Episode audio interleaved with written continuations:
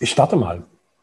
Ich starte mal mit dem, das ich gern teilen will. Ich habe die letzten zwölf Tage gefastet und war für mich eine sehr, sehr wertvolle Erfahrung, weil ich noch nie für mich allein zu Hause gefastet habe, sondern immer irgendwie im Rahmen von Kuren und Retreats. Und für mich gab es da ganz faszinierende Erfahrungen. Also zum einen, dass meine Schaffenskraft massiv gewachsen ist. Weil die Idee war ja, ich esse nichts mehr. ja, das geht mir direkt auf die Stimme. Interessant, interessant.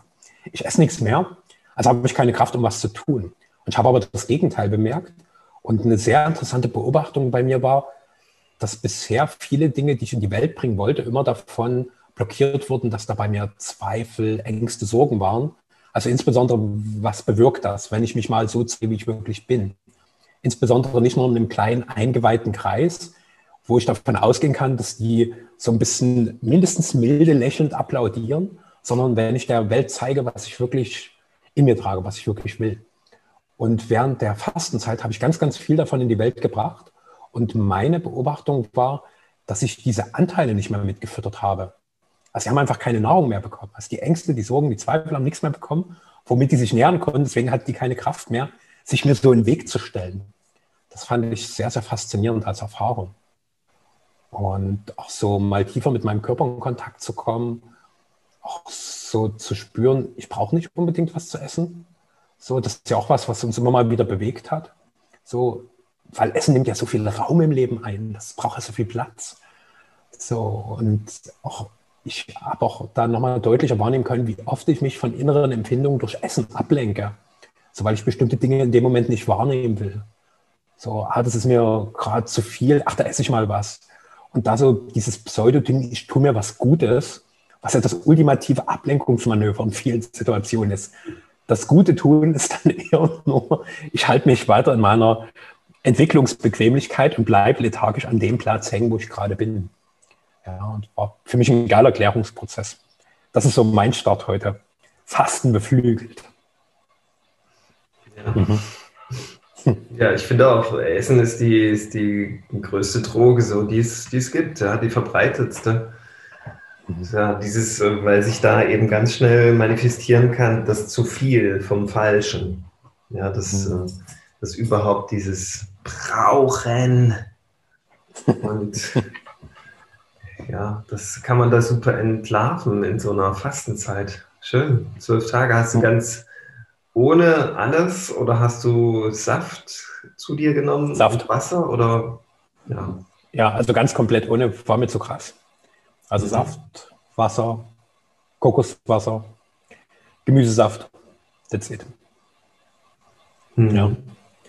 Und äh, noch ein paar Reinigungsprozeduren, was auch interessant ist, was Körper einfach auch so alles loslassen will. Mhm. So dieses, also bewusst auch in die Reinigung zu gehen, in die Hingabe und in die Dinge einfach freigeben, dass es gehen darf. Und das ist schon recht abgefahren, was sich so alles im Verdauungstrakt im Laufe der Jahre ansammelt. So, ja. Und, und das, das, trage ich ja die ganze Zeit mit mir rum. Das ist ja wie eine, auch eine komplett materielle Mülldeponie, die ich in mir rumtrage. Also ich habe bisher vor allen Dingen so mentale Mülldeponien in uns Menschen orten können. Also so die ganzen Ideen über Vergangenheit und Zukunft, was irgendwie sein könnte, also riesengroße Giftmülldeponien, die sich in unseren kleinen Synapsen in gefährlich leuchtenden Fächern ansammeln. Und sehen, hey, genau so einen Quatsch habe ich auch in meinem quasi Darmhirn. Und da gibt es ja auch inzwischen schon sehr, sehr viele Untersuchungen, wo die Wissenschaft meint, ah, okay, das ist eigentlich ein viel größeres Nerven- und Energiesystem als in unserem Kopf. Und das ist schon irgendwie ganz schön verkrustet, verschlackt und versifft. Und das sind ja auch Themen, mit denen du dich sehr, sehr viel befasst und wo du bisher in unserem Podcast, glaube ich, noch nie so richtig hast eingucken lassen, obwohl ich einfach aus Erfahrung weiß, wie viel Erfahrung und Wissen du dazu hast. Und das war jetzt eine, eine geschickte Einladung. ja, ja, durchaus. Ich denke auch die mentalen äh, Mülldeponien, die, die manifestieren sich in so in so ja, Endlager äh, in Form von Darmverkrustungen. Ja, das, mhm. ist, hat wahrscheinlich irgendwie einen Zusammenhang. Also wenn ich mich emotional und mental gut gereinigt habe, da ist wahrscheinlich im Körperlichen auch nicht mehr so viel abzulesen an Sondermüll. Und somit war das vielleicht einfach eine gute Reihenfolge bei dir, erstmal die mentalen äh, Mülldeponien klären und dann danach kommt das andere so hinterher gerutscht. mhm. Ja, also wenn ich, wenn ich die Einladung nehme ich natürlich gern an. Und ich erinnere mich da spontan an einen Kongress, wo ich mal Speaker war. Das war ein Vegan-Kongress. Und ich habe halt die These aufgestellt, wenn du einfach nur aus einer, aus einer ethischen Überzeugung äh, Veganer wirst, dann ähm, kann es sein, dass du deinem Körper richtig krass Gewalt antust. Da habe ich einen Weg aufgezeigt, wie man sich da von diesen ganzen Triggerpoints äh, äh, befreien kann. Und ich fand, es war ein Riesenbeitrag für, für, für die, die Veganer werden wollen. Und das war trotzdem nicht so ganz erwünscht, weil, hm, weil für die Kongressveranstalter war das damals so, ähm, man, wenn man einmal begriffen hat, dass Veganismus der Weg der Wege ist, dann, dann muss man das einfach machen. Dann darf man nie mehr zurückgehen und dann muss man dabei bleiben, militant und stur und äh, diszipliniert. Ja? Und da gibt es keinen B-Weg. Ja? Und war ich halt anderer Meinung und ich, ich, ich praktiziere das seit vielen Jahren schon, dass ich äh, je, alles, was ich in meinen Körper hineinstecke, genau untersuche.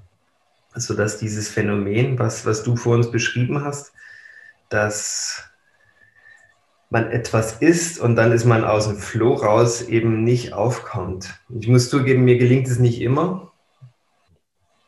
Ich bin da auch noch in Feldforschung, aber ich finde es für mich einen sehr reizvollen Bewusstseinsweg, immer die Nahrungsmittel durchzutesten, indem ich einfach, bevor ich sie in mich aufnehme, innehalte und fühle, was gerade ist. Und wenn ich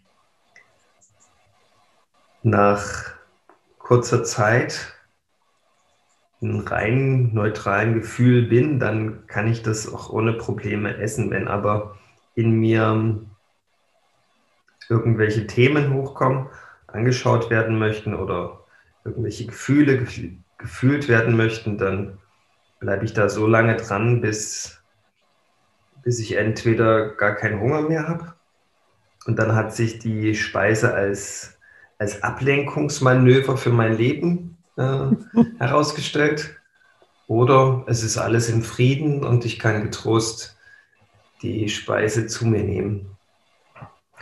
Das ist mit Kindern natürlich auch immer so ein bisschen eine Herausforderung, weil man dann einfach dieses gesellschaftliche, diese Sensation erleben möchte, gemeinsam zu essen. Aber das ist dann vielleicht auch immer so eine Frage, wie viel esse ich? Und manchmal esse ich ganz wenig einfach, weil ich weiß, ich brauche nicht viel davon. Es geht nur um diese, um diese Genusskomponente und nicht das Zustopfen. Ja, und ich denke, wenn, wenn man daran interessiert ist, ständig im göttlichen Flow zu sein, dann sollte man sich das Thema Ernährung äh, ganz genau angucken. Und ganz ehrlich mit seinem Körper auch umgehen, was der wirklich braucht und sich von allen ethischen und Ernährungskonzepten ähm, ja schnellstmöglich verabschieden und einfach auf diese körperliche tatsächliche Wahrheit beginnen zu hören.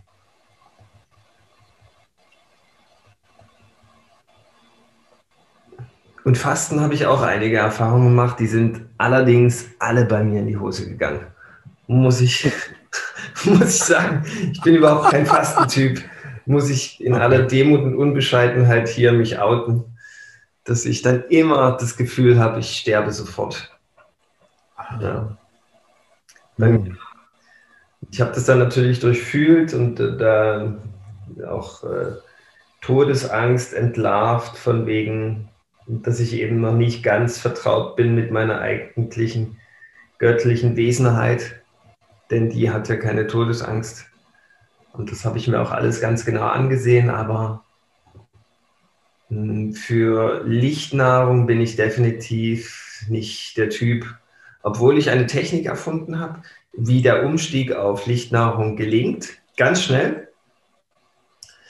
Und das äh, ist aber für den Fall, wir kriegen hier eine, eine, eine hm, Lebensmittelversorgungskrise und dann könnte ich diese Technik anwenden und dann würde sie auch funktionieren, weil sie dann die Not wendet. Ja, weil sie dann erst notwendig ist. Jetzt ist sie einfach nicht notwendig, weil alles in Hülle und Fülle bereitsteht und es gibt kein, kein, keine, eben keine Notwendigkeit jetzt Lichtköstler zu werden. Außer das ist individuell dran. Und ich weiß nicht, wie es bei dir war mit Fasten. Ich bin großer Freund davon, von Spontanität, auf die zu hören. Wenn man jetzt fühlt, jetzt ist Fasten dran, dann sollte man fasten. Wenn man erst sagt, ah, in zwei Wochen beginne ich zu fasten, weil dann beginnt ein Programm, dann ist es zwar okay, kann man alles machen, aber es ist nicht so ganz so optimal wie jetzt weiß ich das, dass ich jetzt faste. Bei mir war es zum Beispiel so mit Kaffee trinken. Ich war immer so ein Verfechter vom Kaffee trinken. Bis ich eines Morgens aufgestanden bin und äh, routiniert meinen Kaffee kochen wollte. Und irgendwas hat mich fest halt und hat in mir gewusst, warum trinkst du eigentlich Kaffee? Kaffee ist doch totaler Bullshit. Das ist doch das Gegenteil von göttlicher Flow. Zumindest war es bei mir so. Das heißt, alle, bei Ernährung geht es immer, was stimmt für dich und nicht, was machen die anderen. Und ähm, da habe ich das so tief gewusst, dass das einfach jetzt nicht mehr für mich passt und stimmig ist. Dann habe ich das äh, gelassen und ich hatte auch keine Entzugserscheinungen. Ja, also das fällt dann weg wenn es spontan vom Körper erzählt wird und gewusst ist, ja, also wenn du, wenn dein Körper in diesem Wissen ist und deine innere Stimme dir sagt, hey, mach das mal so, probier das mal, dann ist es optimal. Das ist der ideale Weg, da auf den eigenen Körper zu hören. Das sind so meine spontanen Ideen zu dieser Einladung.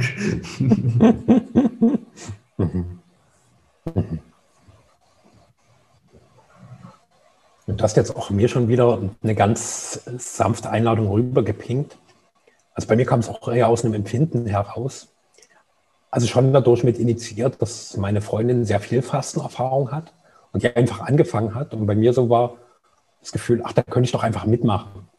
So, weil das macht es mir leicht. Sie weiß halt, was da zu tun ist, wie man bestimmte Dinge einfach tut. Also da bin ich jemand, der es einfach mag, mit Menschen mitzugehen, die den Weg schon oft gegangen sind, einfach von denen zu hören, wie machst du das, worauf muss ich achten, um mich einfach da anleiten zu lassen. Und sie hatte dann jetzt schon eher aufgehört und ich habe gemerkt, bei mir ist noch nicht dran. Und gestern Abend war aber klar, okay, jetzt reicht's, jetzt Schluss, jetzt ist was. Und ähm, ich hatte auch schon viele Geschichten gehört, so von Hungerast und von Schwierigkeiten. Und ich kenne das auch mit dem Hungerast und komischerweise in der Fastenzeit. Ich hatte nie wirklich Hunger. Ich hatte nur mal, Appetit. Also, weil ich das auch kannte, so mit den Kindern da am Tisch sitzen. Und ich habe so mein üppiges Saftglas vor mir und die schaufeln sich da leckere Sachen rein. Da war eher so, weil, weil die Gelegenheit da war. Also nicht, weil wirklich das Bedürfnis da war, sondern die Gelegenheit. Und da den Unterschied zu lernen und auch zu sehen, ah, okay, da gibt es Teile in mir, die einfach diese Gelegenheit nutzen wollen. So, so auch, die so ein bisschen von der Idee gespeist werden, diese Gelegenheit kommt nie wieder und dadurch fast wie so einen essentiellen Druck erzeugen. Du musst jetzt, du musst, greif bloß zu. Und, und mit diesen Erfahrungen am Tisch zu sitzen, zu sein und auch immer wieder zu spüren, mir geht es sehr gut damit. Also auch mit dieser krassen Klarheit, die da entsteht. Ich habe auch in meinem Geist eine große Klarheit gespürt. Und meine Freundin, die da sehr tief reingegangen ist, meinte, das könnte auch damit zu tun haben mit einem Phänomen, was sie als Glutennebel bezeichnet hat dass so diese ganzen Glutenanteile, die wir mittlerweile fast in allen Nahrungsmitteln haben, quasi auch wie so ein bisschen unser Gehirn vernebeln. Also ich wirklich in mir so eine ganz große Klarheit, so die, die einfach deutlich gewachsen ist in der Zeit. Mein Körper ist empfindsamer geworden, das merke ich so äh, einerseits schön und andererseits kommt natürlich auch sofort wieder der ängstliche Anteil in mir, wo soll das bloß hinführen? So wirst du dann so ein Hypersensibelchen, wirst du dann so eine hochsensible Eremiteneinheit, die nur noch für sich selbst existieren kann, weil sie im Umfeld anderer Menschen immer energetisch maximal gefährdet ist. ja. Ja, also da, da, da ist eine ganz wesentliche Komponente drin, die, die das Leben grundsätzlich ausmachen sollte, die in der Schilderung von dir gerade. Und zwar, dass man lernt, die verschiedenen Ebenen voneinander, voneinander getrennt wahrzunehmen. Vielleicht nicht voneinander getrennt, aber voneinander mh, hm, ja, differenziert wahrzunehmen. Ja, also da ist meine körperliche Hülle, da sind meine mentalen Modifikationen, da ist mein Emotionalkörper und da ist noch der Spirit, das die Seele. Ja, und das, das kann man definitiv beim Fasten oder ähnlichen Erfahrungen äh, wunderbar voneinander differenzieren. Die Differenzierung ist ganz entscheidend dafür, dass wir frei sind. Weil du sitzt am Tisch und kriegst äh, mentale Modifikationen um die Ohren geworfen in Form von, du musst die Gelegenheit nutzen, die kommt nie wieder. Und was findet da statt? Da hast du als Wesen die Möglichkeit zu wählen steige ich darauf ein? Identifiziere ich mich mit dieser mentalen Modifikation? Oder gucke ich mal, was passiert? Ob wirklich so schlimme Konsequenzen folgen, wenn ich es nicht tue? Ja, wenn ich mich einfach nicht damit identifiziere. Das war ein einfaches Beispiel. Kinder sitzen am Tisch und äh, schnabulieren irgendwas Leckeres und du äh, hast die Wahl mitzumachen oder eben nicht. Ja, und die Sanktionen, die das Leben folgen lassen hat, waren wahrscheinlich nicht so drastisch wie gedacht, oder? Nee.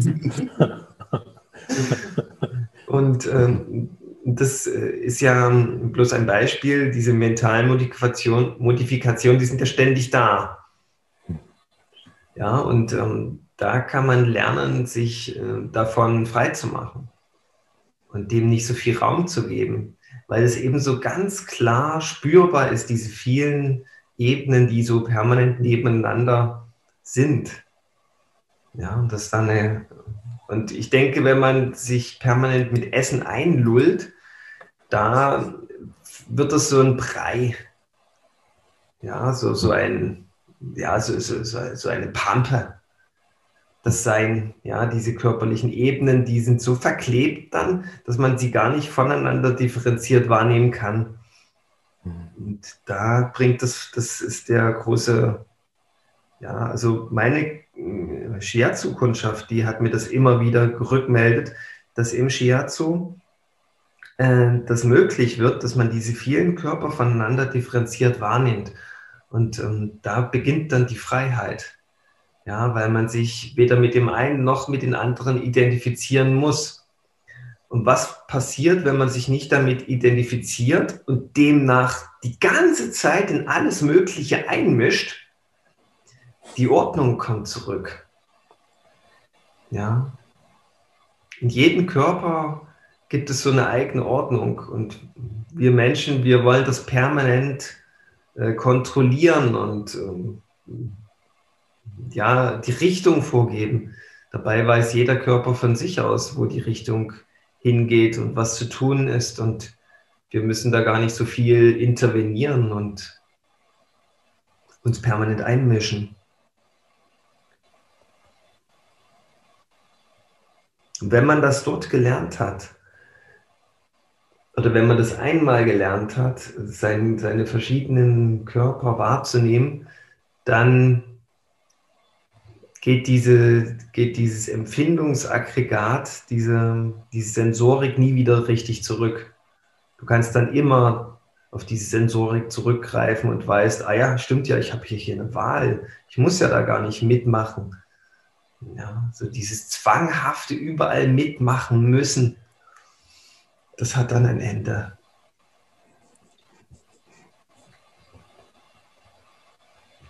Und du bist dann frei. Und in dieser Freiheit wirst du erst das Potenzial, was, was eigentlich zur Verfügung steht, abrufen können.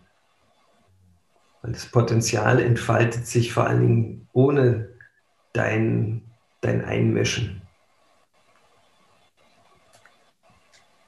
Oder erst dann.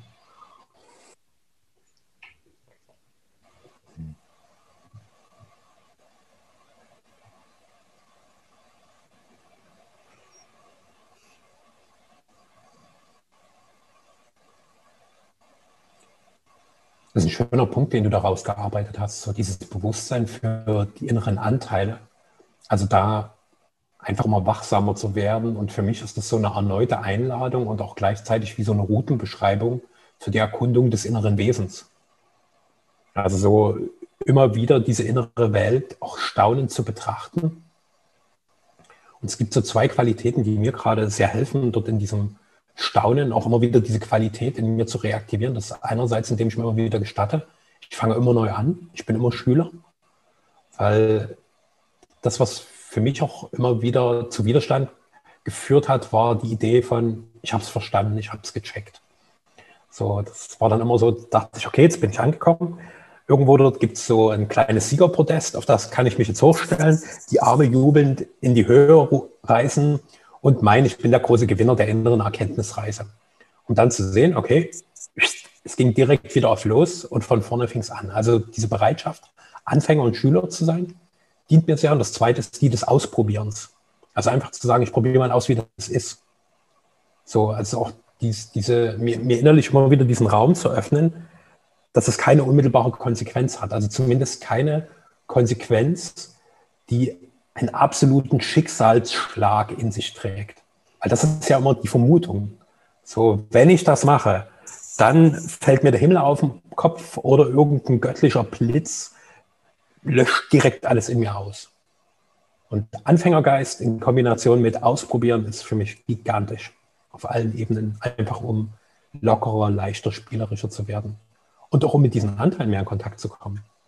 So, das ist ja immer wieder was Neues. Und für mich ist total faszinierend, wie vielfältig ein Mensch sein kann. Und mich macht es dann auch angesichts dessen immer wieder demütig, wenn ich da einfach sehe, wenn ich schon in mir die Vielfalt, wie lange, wie tief und was da alles da ist an Anteilen, zu sehen, was entsteht da aus den Verbindungen. Wenn all die, diese ganz vielen Facetten von Menschen nur in einer Zweierbegegnung zusammenkommen, was da schon alles passiert und mich auch immer wieder von dieser Idee zu befreien und die auch immer wieder zu entlarven, zu meinen, ich wüsste, wie der andere ist. Ich wüsste es. ah, ja. Statt Ahnenforschung lieber Anteilsforschung, um hier mal ein bisschen was Proklamierendes reinzubringen. hm. Wie war das in Begegnung mit deiner Freundin? Wie, wie hat das alles, das Zusammenspiel zwischen euch verändert? Was hat sich da gezeigt? Oh.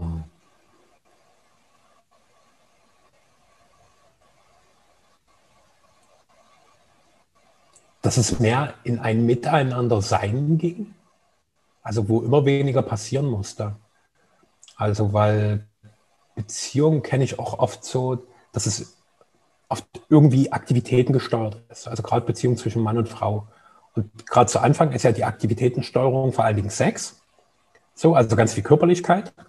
So, wenn das dann wegfällt, kann es sein, wenn aus sechs Kinder hervorgegangen sind, dass die Aktivitäten Dominanz kindbezogen.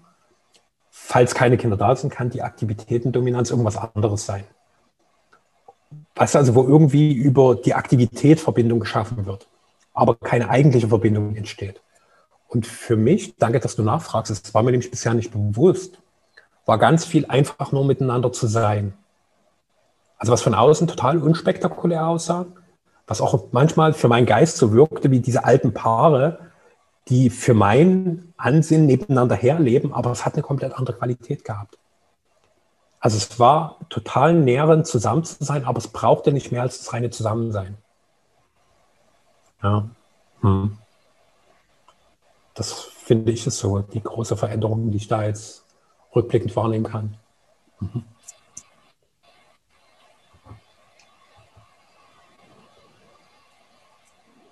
Und das ist wahrscheinlich kein unbewusstes Zusammenhocken, sondern eher aus tiefer Dankbarkeit gespeist, das, das Zusammensein, ja. Also das schwingt schon mit, diese Dankbarkeit, das habe ich jetzt so rausgehört. Also dass ja. man da Bewusstsein dafür hat, dass es einen Wert hat, dieses Sein zusammen. Der gibt sich aber auch. Also es war noch nicht mal so, dass ich mir den quasi wie, oh, ich muss jetzt dafür dankbar sein, weil ja oft ist Dankbarkeit auch so ein Konzept so, das war jetzt gerade ein schöner Moment, den ich sofort mit der Idee von Dankbarkeit kopple, um den manifestativ stärker aufzuladen.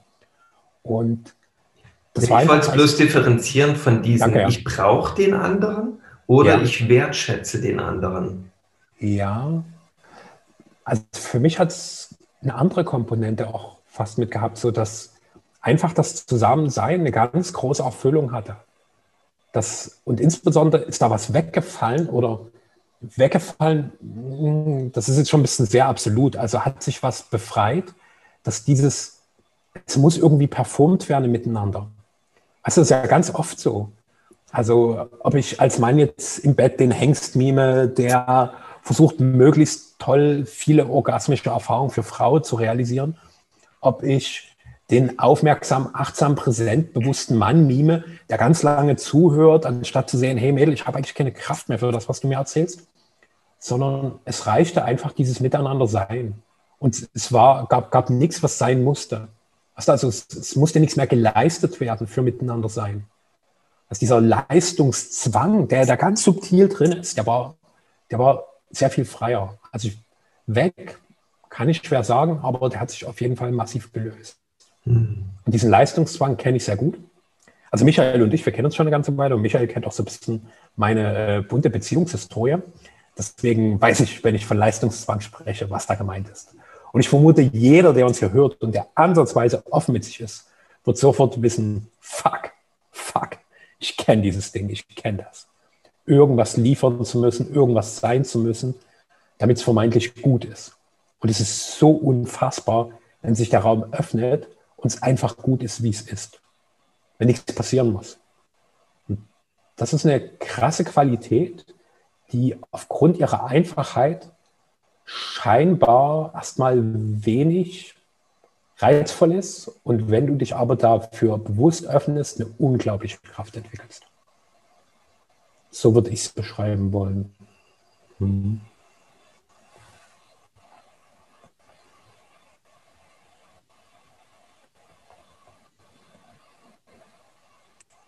Ja, definitiv so, so ein Thema, was du schon sehr lange mit dir rumschleppst, dieses Perfor der, dieser Performance-Druck ja. dem anderen Geschlecht gegenüber.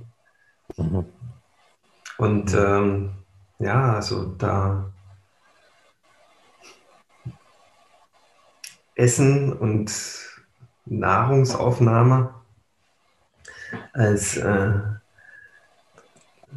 ja als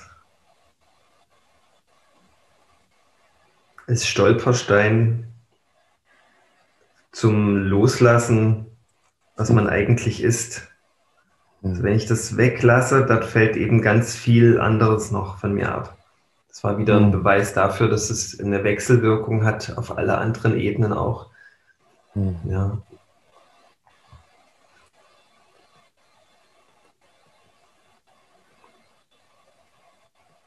Wenn du dann anderen Menschen begegnet bist, hat sich dann auch schon wieder dort was verändert oder hat sich das erstmal nur im, im Beziehungsspiel zu deiner Freundin manifestiert?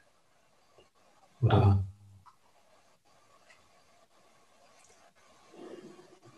Ich konnte mich deutlich offener in dem zeigen, was wirklich da ist. Und konnte auch viel freier mit Emotionen umgehen. Also was mir da direkt so bei deiner Frage in Sinn kommt, war nach unserer letzten Podcast-Aufnahme, die ich jedem maximal empfehlen kann, so die kosmische Symphonie des Lebens. Mega geil. Und danach hatte ich noch zwei Sessions. Und in der ersten war es so, da arbeiten ein Mann, eine Frau und ich zusammen an einer neuen Wirtschaftswelt. Und zum Beginn unseres Meetings war ich von dem, was sie so erzählt hat, irgendwie genervt. Und in mir war, aber du kannst es doch jetzt nicht sagen, sie hat doch auch ein Recht, was zu erzählen und bla bla bla bla bla. Und ich habe mich dann einfach damit gezeigt. Also nicht zu sagen, ich bin von dir genervt, sondern das, was gerade passiert, fühlt sich für mich nicht stimmig an. Das sind mir gerade Aggressionen, das Wut. Und ähm, ich hatte halt, meine Befürchtung war, dass sie sich zurückzieht, so, weil aufgrund meiner immer tieferen Begegnungen mit Frauen weiß ich halt, wie Frauen auch, wie viel Verletzungen es im Weiblichen gibt, durch männliche Übergriffigkeit, auch im rhetorischen Bereich. Und das war halt natürlich auch bei mir als Zensor voll aktiv. Und das komplette Gegenteil ist eingetreten. Sie hat halt gesagt, dass es ihr total geholfen hat, dass ich mich so offen damit zeige, dass sie einfach sehen kann, was wirklich in mir abgeht. Und es hat unser Miteinander nochmal ganz anders gewandelt. Und plötzlich war viel, viel klarer, wie auch unsere Dynamik miteinander funktioniert. Das war das eine. Und das zweite war dann als nächstes hatten wir unseren nächsten Online-Männerkreis, erstmal sehr still anfing. Und deswegen gab es halt zwei Meditationen, weil unser Gefühl war in dem Raum, hey, es braucht gerade Stille. Und kurz nach der Meditation hat ein Mann gesagt, das geht mir richtig auf den Sack hier mit dem Meditieren. Ich habe da echt keinen Bock mehr drauf. So, ich will mal richtig Begegnung. Ich will mal irgendwie Verbundenheit. Ich will das fühlen. Und erst habe ich mich so voll provoziert gefühlt. Ey, das ist unser Raum, du Arsch. Dann geh doch. Und dann zu sehen, klar, okay, dann machen wir eben Bewegung. Also so, da war auch mich weniger mit bestimmten Dingen zu identifizieren, also mit bestimmten Rollen. Also beispielsweise hier im Männerkreis, den habe ich eröffnet, das ist mein Raum, also spielst du nach meinen Regeln, sondern eher zu sagen, hey, dann, das ist ein kollektiver Raum, dann lass doch den Raum sich selbst führen. Und wenn da gerade der Mann sagt, ich finde das scheiße, und alle anderen auch plötzlich wach werden und sagen, ah, stimmt, ich habe es mir noch nie getraut, dass ich mir auch was anderes wünsche, na, dann ist es eben so. Und damit wirklich frei und in Frieden zu sein. Also da habe ich auch erlebt, dass gerade diese, diese Blockaden, was ich eingangs beschrieben habe, diese Ängste, Sorgen, Zweifel, Befürchtungen miteinander, dass die einfach an Kraft verloren haben. Und ähm, auch in dem Männerkreis war es dann so, dass der Mann, der das angepinkt hat, gesagt hat, mich nervt das gerade, dass hier nur so, so rumgesäuselt wird. Ich überspitze es jetzt mal. Der meint halt, es ist keiner da, der mich mitzieht. Und dann habe ich dann irgendwann gesagt, Alter, du nervst mich jetzt mit deinem permanenten Rumgejammere. Komm endlich auch raus und sag, ich finde es geil, dass du sagst, was du willst. Aber übernimm bitte voll die Verantwortung für dich. Und übrigens, es geht mir auch bei anderen Männern total auf die Kette, dass die einerseits sagen, ich will es anders haben, aber nie dafür losgehen. Das nervt mich. Und es macht mich genau genommen richtig stinkwütend. Und auch mit dieser Energie da zu sein, die zu zeigen und die dann noch richtig fett anzuheizen. Das war cool. Ja. Also Fasten befreit. Danke fürs Nachbohren.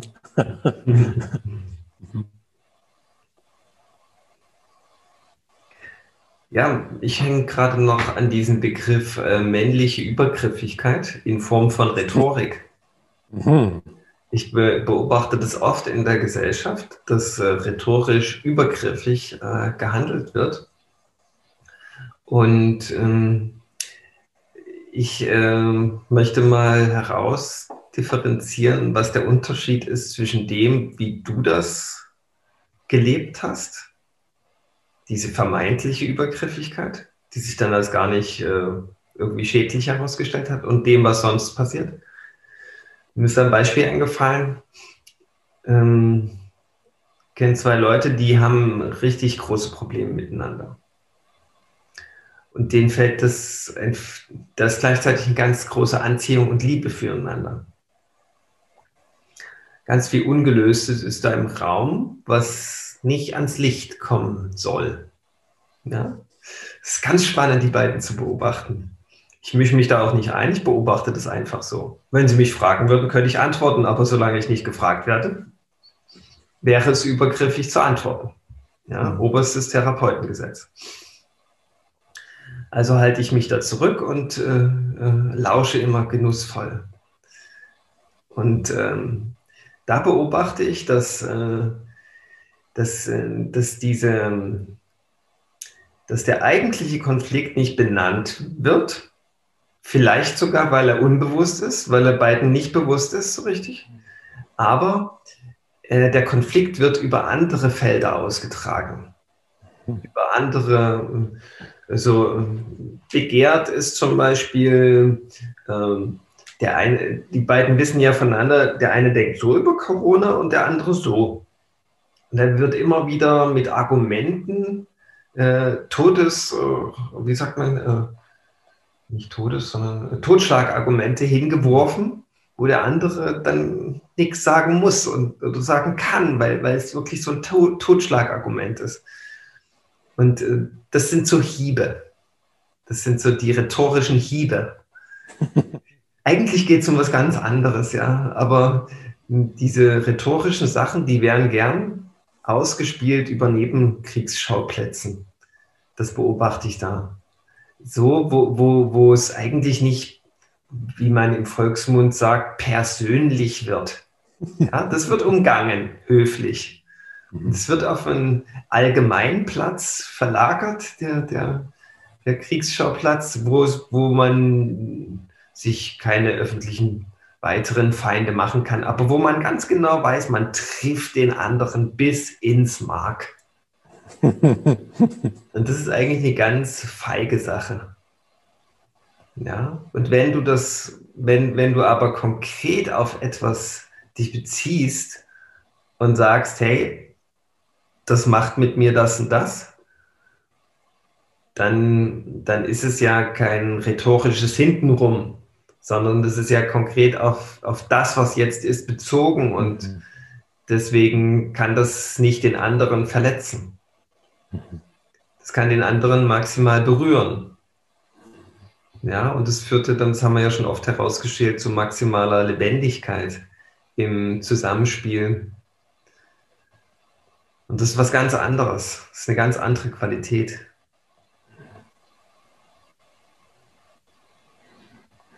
Also ist die Sache, die, die ich monieren möchte, sachbezogen oder ist sie verlagert? Das ist vielleicht die Formel.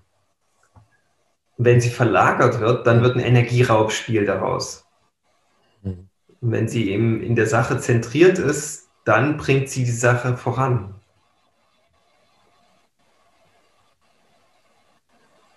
Hm. Man muss es wirklich so konkret wie möglich formulieren und so wenig allgemein wie möglich. Mhm.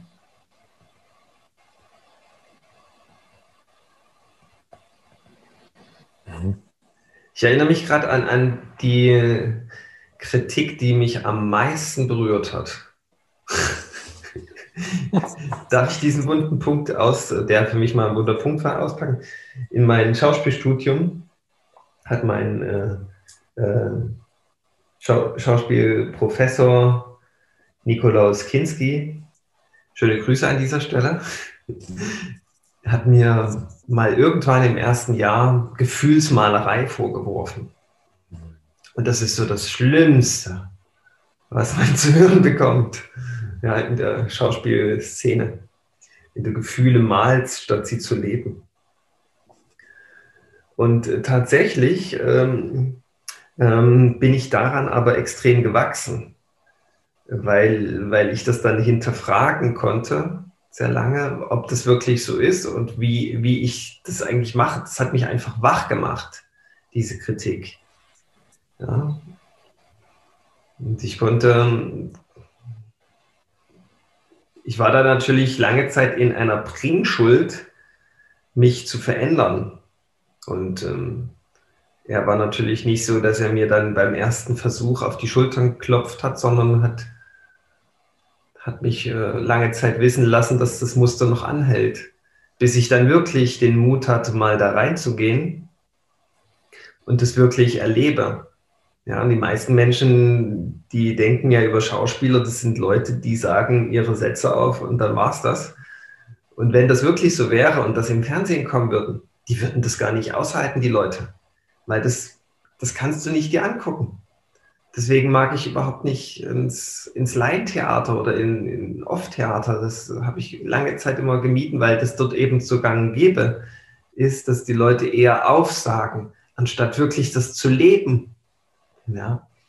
Und ein guter Schauspieler, der ist das wirklich in dem Moment. Ja, der, der ist das mit all seinen Sinnen diese, in dieser Situation diese Rolle. Und es gibt ganz viele, die tun da nur so, die, die malen die Gefühle. Und das ist aber ganz unansehnlich. Und äh, bin da sehr einfach sehr dankbar gewesen im Nachhinein, dass, dass er mir das gesagt hat, weil dann konnte ich es erst erkennen. Ja, zuerst ist es mir dann überall im Außen begegnet. Ja, okay, ich wusste dann, wann ist jemand wirklich in einer Rolle, in einer spezifischen Situation oder wann tut er nur so. Ja, das war für mich ganz klar. Ja. Und ähm, deswegen toll, dass er diesen Mut hatte, das, diesen Eindruck, den er von mir hatte, da zum Ausdruck zu bringen. Da bin ich ihm wirklich sehr dankbar und ähm, gehört einfach viel Mut dazu, jemand zu sagen, hey, das stimmt einfach nicht, das ist Quatsch, was du machst. Gerade in der, in der, in der Kunstwelt ist das, ist das ja wichtig. Ja, als, als Künstler ist, äh, um andere zu berühren, darfst du irgendwann beginnen, wirklich aus deiner Seele zu schöpfen.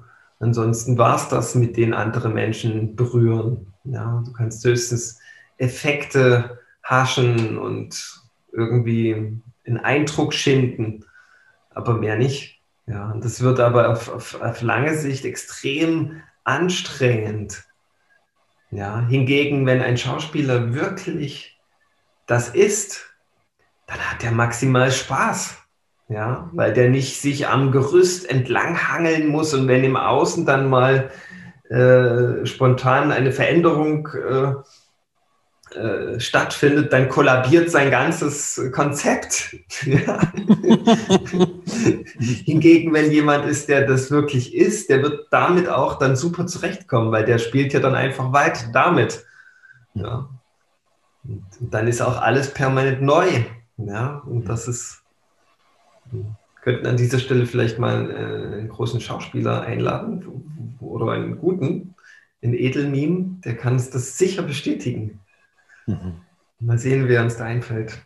Mhm. Also auf jeden Fall erzählt es ganz viel über das Leben, wie, wie, wie so das Leben funktionieren kann im Optimalfall, mhm. finde ich. Also mir hat es eine große, für mich war es eine große Lebensschule zumindest. Hm. Hm, hm, hm.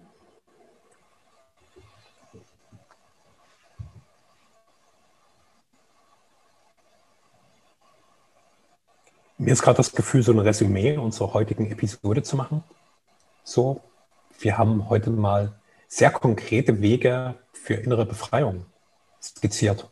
Das finde ich sehr schön. Also ich habe anfangs mal einbeschrieben, wie Fasten ein Weg sein kann, um innerlich freier zu werden und wie es wie so eine Art Kaskade an Wechselwirkungen in Gang setzt, die sich auf ganz vielen Bereichen des Lebens zeigen.